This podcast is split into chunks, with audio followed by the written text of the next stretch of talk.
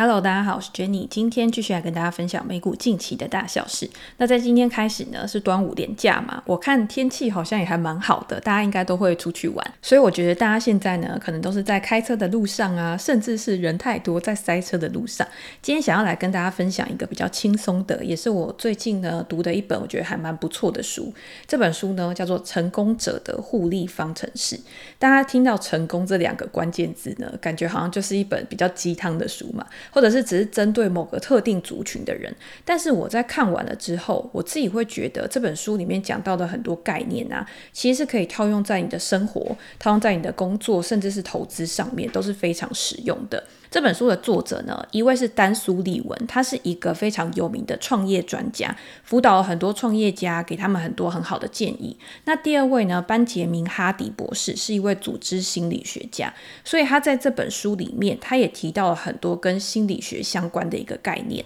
我们过去如果在看一些成功学啊，或者是经营管理的书籍的时候，都会提到一个人他能不能成功啊，其实取决的不只是他的能力而已，还有包括他的性格，甚至是他的运气成分都会包含在里面。今天拥有一个好的心态呢，我觉得是达到成功、达到自己的一个目标非常重要的一个关卡。你今天如果没有一个好的心态，在成功的道路上呢，遇到任何的挫折都有可能会放弃，甚至是面对挑战的时候呢，你不知道怎么样去处理，那这个时候就有可能去阻碍你前进的一个步伐。所以我觉得在这本书里面呢，它提供了一个不太一样的面向，也就是今天你除了你想要去达到你自己成功的目标，你要给自己立下一个标准、一个流程之外呢，你要怎么样透过外部的方式去帮助你更快、更好的去达到你设定的一个目标。所以互利方程式它不是一个独善其身，或者是不是一个个人的计划，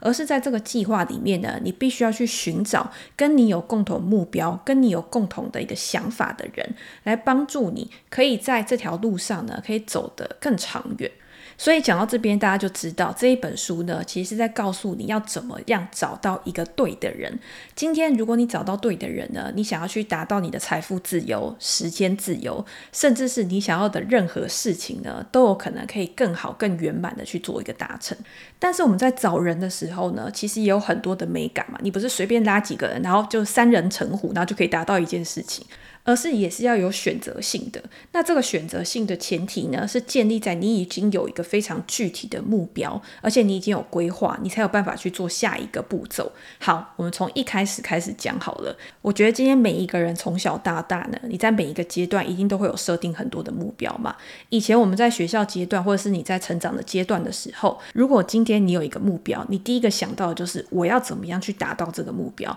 我要怎么样去改变我自己，我要去拥有什么样的东西。我要去添购什么样的设备，我才可以去做这件事情。但是现在的一个世界呢，已经跟以前不一样了，可能有更多的人，更多的一些工具。他们是比你更擅长某一些事情的，所以在这个环境之下呢，你可以去找人帮忙。当你找到对的人的时候呢，你就可以去迎接一个爆炸性的成长。所以这个时候，你的思维就是要做转换啊，如何摆脱我自己来的束缚，然后把你的希望跟你的目标呢，去交到别人的手中。从以前我需要什么，现在变成是谁可以帮助我去实现目标，谁可以帮助我去解决问题。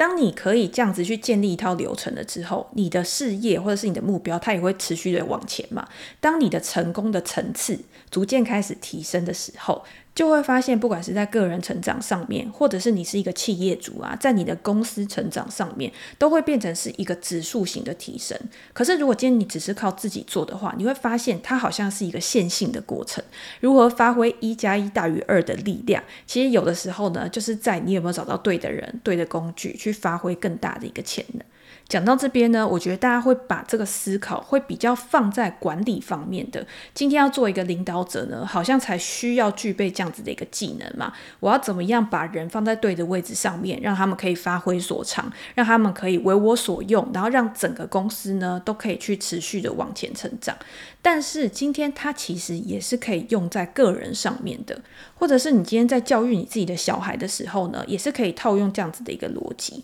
在这本书里面有提到很多的实际案例跟故事，我觉得都是还蛮有启发的。比如说，他在比较前半段的时候，他提到一个人叫做里奇诺顿的故事。他说，这个里奇呢，他在十六岁的时候，他就想要去打工赚钱，因为他想要去掌控自己的人生。很多人都会觉得说，我今天掌握了财富，我就可以去掌控人生嘛。所以在当下呢，他就想说，我要去杂货店打工，或者是去加油站打工，去赚一些零用钱。可是呢，他这个想法去跟他爸爸讲了之后，他爸爸就制止他。他说，如果你想赚钱的话，你不要去这个地方打工。你你去把某一个地方的西瓜农场，那个西瓜农场呢，有很多卖相不佳，然后没有人会买的西瓜呢，你全部都把它买回来。买回来之后呢，你再想办法去把它们全部都卖掉。好，那这个李奇他就接受了，他就真的开车呢。拿着他爸爸给他的一些起始资金，去把这些西瓜全部买回来，然后又把它卖出去。他发现他卖出这些烂西瓜，赚到的钱比他当初算啊，他去打工的钱的时薪还要高。所以这个就是一个例子，怎么样才可以聪明的去赚钱？李奇的爸爸呢，因为他是一个创业家，所以他对时间跟金钱都有不一样的看法。他认为啊，要用最少的时间去赚到钱，才是真的可以去创造财富的方式。因为你使用方法是线性而缓慢的一个途径。而在这个故事里面呢，李奇他其实找到了一个对的人，这个对的人呢，就是他爸爸。你想，如果你今天在教育你的小孩的时候，你也是用这样子的一个思维，让他可以有一种比较机会成本的一个概念，我觉得对于他未来在评估任何事情上啊，也会有很大的一个帮助。那今天李奇呢，因为他找到了他爸爸这样的一个专业人士，提供给他一个专业的建议嘛，所以他不但可以赚到更多的钱，而且他还赚到了时间，他可以把这些时间呢，去投入在更有意义的事情上面。那今天我们也可以想一下，在我们现在所做的每一件事情里面啊，有没有什么事情是可以找到另外一个人来帮我做，而且可以做得更好，让我可以有余力呢，可以去做别的事情，或者是发挥我更大的一个潜能。假设，譬如说包粽子好了，以前呢，我们可能就要从采集啊、狩猎开始，然后去处理食材啊，然后到真的包好一个粽子嘛。可是现在呢，你只要随时随地上网啊，或者是你到外面去，你就可以买到别人包到非常好的一个粽子，而且又非常的省时间。我觉得我这例子好像有点烂欸，不过反正就是说，在现在的社会呢，今天不管你想要做什么事情，其实都可以找到有比你更厉害的人来代劳。可是你今天你需要的能力是什么？你需要的能力是你要知道你自己的目标在哪，你现在你想要做的什么事情，需要找到什么样的一个人。我们需要这种规划的能力，然后还有我们找到人的时候，我们要怎么样去跟他沟通的一个能力嘛？好，每一个人的生命里面呢，绝对都有你可以去依赖的人，或者是你可以去信任的人，来帮助我们去达到我们想要的一个目标。甚至是你现在你旁边呢，就已经有这么重要的一个人了，可是你却没有察觉。如果你不知道你要怎么样去发现他们的话，你可以去问自己几个问题。比如说呢，你可以想想看，如果生命中没有这个人的话，你的人生会变成什么样子？如果没有这个人的话，你的人生会有什么样不一样的地方？也是用这种比较的方式呢，去推导出一个结论。那进一步，你可以再去思考说，那今天如果可以有更多这个类型的人来帮助我的话，我要怎么样去调整我的未来？我的未来是可以更好的、更继续的扩大、更继续的成长呢，还是会有不一样的一个发展的方向？就是用这样子的自问自答呢，来帮助自己可以去理清头绪。好。那既然如此呢，你要找到对的人之前，这本书里面有提到很重要的一个观念，第一个对的人呢，绝对是你自己，所以你绝对不能不重视自己正在做的事情，或者是你是一个什么样的人，所以持续的去提升自己呢，也是非常重要的一个关键。你要让自己保持在一个好的状态，才会有人想要来帮助你，才会有人讲来跟你共事。我觉得这跟这本书后半段啊，还有讲到一个很重要的重点。他说：“你今天呢、如果去想要培养你自己的人际关系、人际圈的话呢，其实你也不能一味的只是希望别人对你好，希望别人为你付出而已，而是好的关系呢，是建立在一个信任的培养上面，它不是建立在一个交易。很多人会觉得说，好，我今天给你一点好处，你也反馈我一点好处，这个就是我们的良好关系。但是这种关系呢，是比较不会长久的。今天应该要去思考的是，我可以先提出什么，我可以让你去创造价值了。”之后呢，反而在未来有其他的机会的时候，人家也会第一个去想到你。这个其实跟之前有一本非常非常有名的书，就是亚当·格兰特的《给予》，它里面其实也有讲到一个很重要的观念嘛。这个世界上呢，是有很多不同类型的人的。有些人呢，他是给予者；有些人呢，他是索取者。那给予者跟索取者两个之间呢，其实他们不是说哦，一个就是人很好啊，烂好人啊，没有野心；然后索取者呢，就是非常有野心，非常想要进步那样子。而是他们呢，都拥有一样的野心，他们也都是有目标的人。可是他们在达到目标的过程当中呢，用的是不一样的方法。给予者呢，他是希望可以先建立良好的关系，然后再来一起成长，打造的是一个互利的生态圈，可以两边呢都获得好处的。但是索取者呢，他可能只会想到他自身的一个好处而已，他没有想到他今天做的任何事情呢，对于对方或者是对于未来的结果会有什么样的一个影响。这个放在我们自己的人生处事上啊，其实就会有很大的一个感受嘛。你会觉得说，如果有些人他只是都想从你这边捞一点好处的话，你一定也是想要去避开这个人。那套用在商业的世界呢，就以投资来讲好了，我们也会常常看到一些投资市场上面的公司呢，不仅有合作，也会有互相竞争。以前有一本书呢，叫做《竞合策略》，是我非常喜欢的一本书。它就有说呢，你会看到很多的公司，他们之间呢是竞争的关系，没错，但是在某些时候呢，他们又会是一种合作的关系，因为他们知道合作可以为他们带来的价值呢，会比竞争带来的价值更大。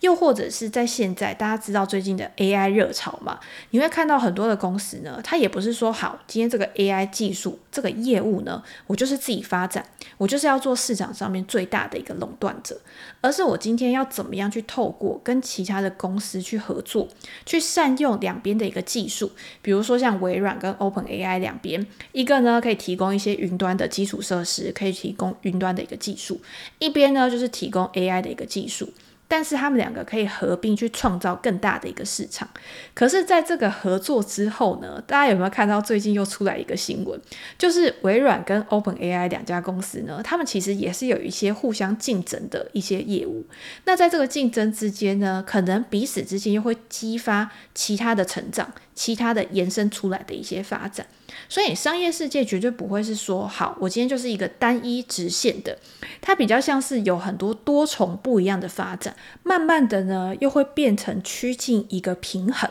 在这个平衡的状况之下呢，每一家公司它都可以获得它应有的一个好处，可以拿到它应有的一个报酬。那我觉得这就是一个很好的一个状况嘛，绝对不要想说好，我今天要垄断这个市场，然后让其他人都没有办法存活下去。那到最后你又会引来的可能就是一些监管的措施啊，监管的限制而已。其实对于自己也绝对不会是一件好事。所以这整个例子呢，我觉得刚刚提到微软跟 OpenAI 的例子，其实也可以呼应我们刚刚提到的。今天你有一个目标之后呢，你要先把自己做好。微软之所以它可以找到那么多的合作伙伴，或者是它在这个产业上面具有不败的一个地位呢，也是因为它在这么长的一个时间之内，它不断的去了解说，哦，我自己的优势在哪边，我的技术的能力在哪边，我可以创造什么样的条件去吸引合作的伙伴。那当合作的伙伴跟我一起去创造这个市场的大饼的时候，那就表示说我不用局限在自己的资源，也可以去放大价值。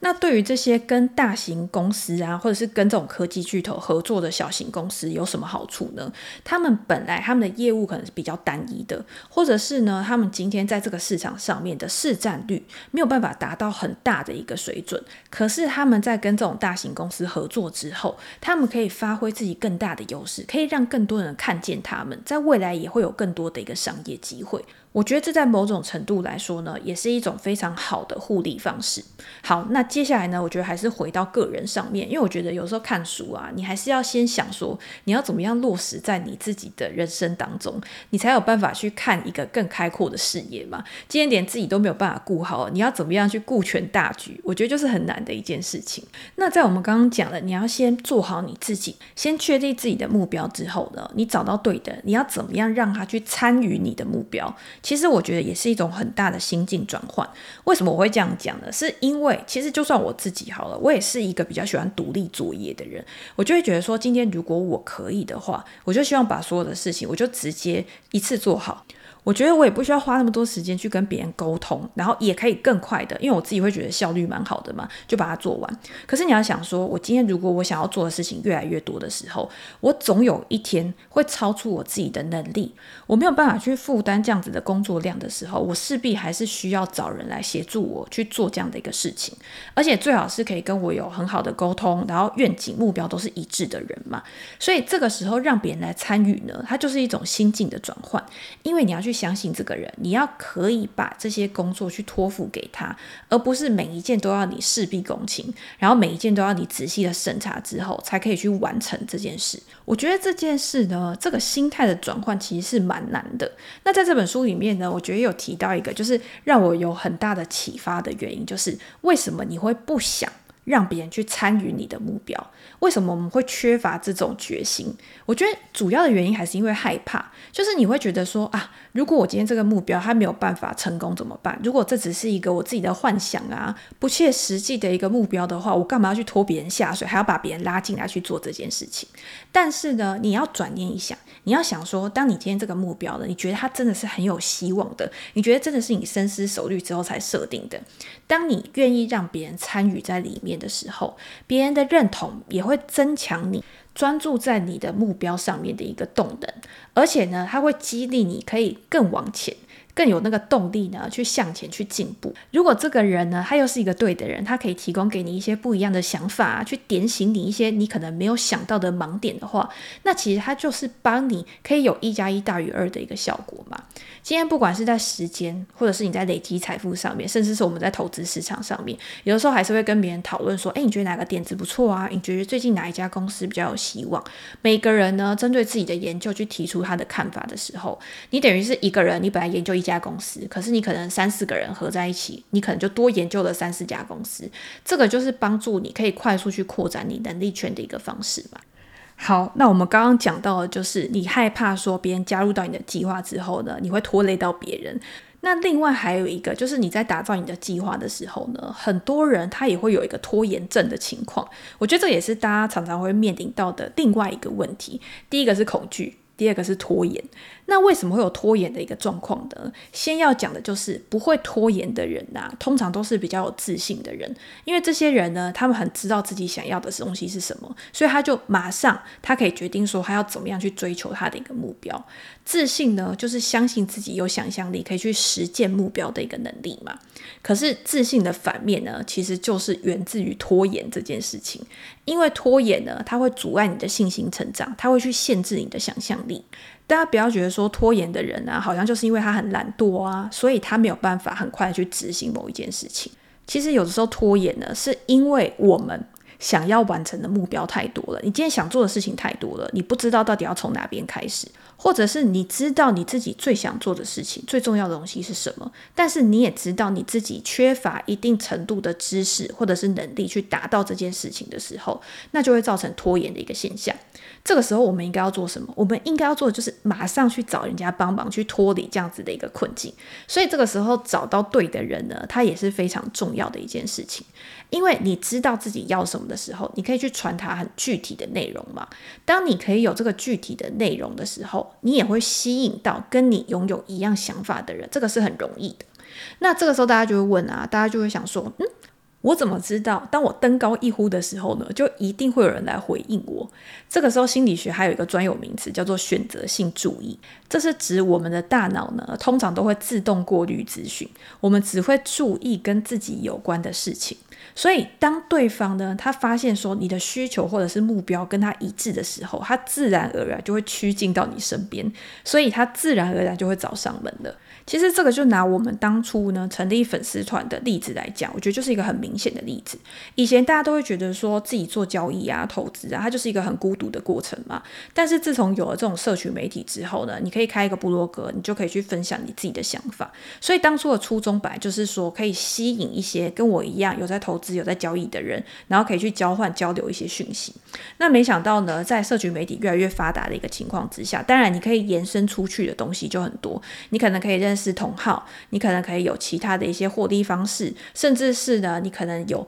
可以尝试你以前从来没有尝试过的一些事情。这些都是当你已经有一个影子，我们已经具体的让别人知道说我是一个什么样的人的时候，自然而然就会吸引头号。所以我觉得这个就是一个很明显，就是去呼应书里面讲的东西的一个例子。那另外呢，你去套用到商业领域，书里面其实有讲到一个我自己印象非常深刻，甚至是在现在呢，都还会有公司会面临这样子的一个景象。他提到有一个中国的公司叫做 IBCC 工业公司，在二零一八年的时候呢，他就是面对到中美的贸易战，那个时候提高关税的问题嘛。可是 IBCC 这家公司呢，它有百分之六十的客户都是在美国，像是开拓重工啊这一类的工业公司。那他们的制造工厂呢，都是在中国，所以当你从中国去运输你的产品到美国的时候呢，因为关税的大幅提高，你的成本增加了，那对于你的获利、你的营运状况就会有很大的一个影响嘛。在面对这个史上最大威胁的时期呢，他们的公司就应该要去思考说，我要怎么样在最短的时间之内去应付这样子的一个危机。所以 IBCC 他们就想说，我今天呢，应该要把我的制造厂去转移到印度。应该就是一个最好的方法，这个是不是就很像我们在最近听到很多的工厂啊，苹果的工厂，他们其实都到印度去找厂房嘛？就是因为中美的这个贸易战呢，到目前还是有牵连到许多的一个公司。可是当时呢，他们的执行长海斯他们就想说，我今天要扩厂，我今天要把厂移到印度，听起来好像只是一个动作而已，但是实际上你今天要经过的流程，你要怎么样去找厂房，你要怎么样去雇人，它都是很大的问题呀，这绝对不。是一件非常容易的事情嘛？如何在印度去启动生产制造的这个事情，就是一个最大最大的问题要去解决，而且里面牵涉的环节非常多。好，你今天你要怎么样在印度启动生产呢？这个绝对不是一个对的问题。对的问题是什么？对的问题是你要找到对的人，所以他今天呢，他把他的问题去切割。第一个就是谁可以帮我在印度去启动这个生产的作业？比如说土生土长的印度人，而且他是有国际贸易的经验的，他是有产物的经验的，他是不是就可以在当地呢更快速的去帮我去拉人脉啊，去找流程啊，去规划？那再来呢，谁可以帮我最快去找到建厂的地址？谁可以去帮我找到供应商？当你把每个问题呢都切割成一个一个的问题的的时候，那你的流程就会做起来是更顺、更快，去可以达到他这个迁厂的一个目标嘛。所以，也就是在这样子的一个流程之下呢，让 IBCC 在十八个月之后，它的印度工厂的营收呢，就占它总营收的百分之二十五，而且它还可以借由过去的这个经验呢，去更快的去规划说它未来的一个成长，透过问对的问题，找对的人，设定对的计划。不管今天是对于个人来说，或者是对于一家公司来说，甚至是对于国家来说，好了，我觉得都是一个我们在做事的时候啊，可以去依循的一个流程。那我觉得在这本书的最后呢，它其实也有提供给一般的人，或者是今天你在做投资的时候，甚至是你想要设定你自己人生的一个目标跟规划啊，我觉得它有提供一个很简单可以去执行。而且蛮具体的一个方法，就是把每九十天当做一个时期，然后在这个九十天里面呢，去最大化你的时间，把行动呢化为一个好习惯的养成。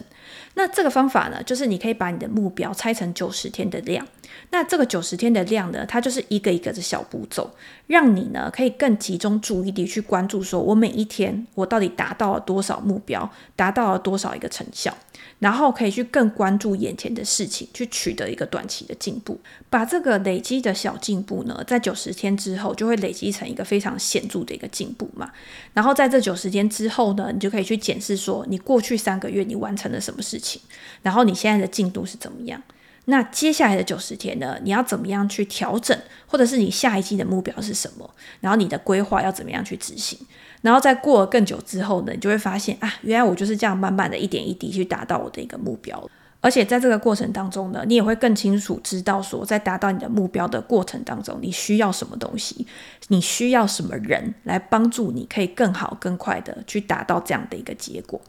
今天呢，不管是在做什么事情上面呢，其实现在啊，很多工具、生产力的工具都可以帮助你更快的达到目标。可是我也很认同作者的一句话，就是今天你用这些工具啊去达到目标的时候，它可能就是你自己去设想的。但是如果今天你可以加入人的这个要素的话，作者认为呢，透过人可以帮助我们的生命呢，去增加很多意外的惊喜。然后呢，它可以帮助你，可以去扩展你自己的眼界，甚至是它可以在无意当中呢，去让你看到不一样的世界，给你追求更大目标的一个决心。所以，在我看完这本书的时候呢，其实我自己会觉得说，好，我自己对于设定目标呢，不会有很大的一个问题，也不会有很大的一个障碍。但是，我要怎么样呢？可以去真的去接纳。外界不一样的声音，这个就是我自己还在学习的一个东西，也就是我在读这本书的时候呢，会激出的很多不一样的火花。那当然呢，如果大家有任何问题或者是想要讨论的主题的话，也欢迎在留言的地方呢给我评价，告诉我你的想法，或者是你有看过这本书的，你有什么样不一样的启发，让我们之后呢可以再找时间，然后来跟大家分享不一样的主题。那今天就先这样了，拜拜。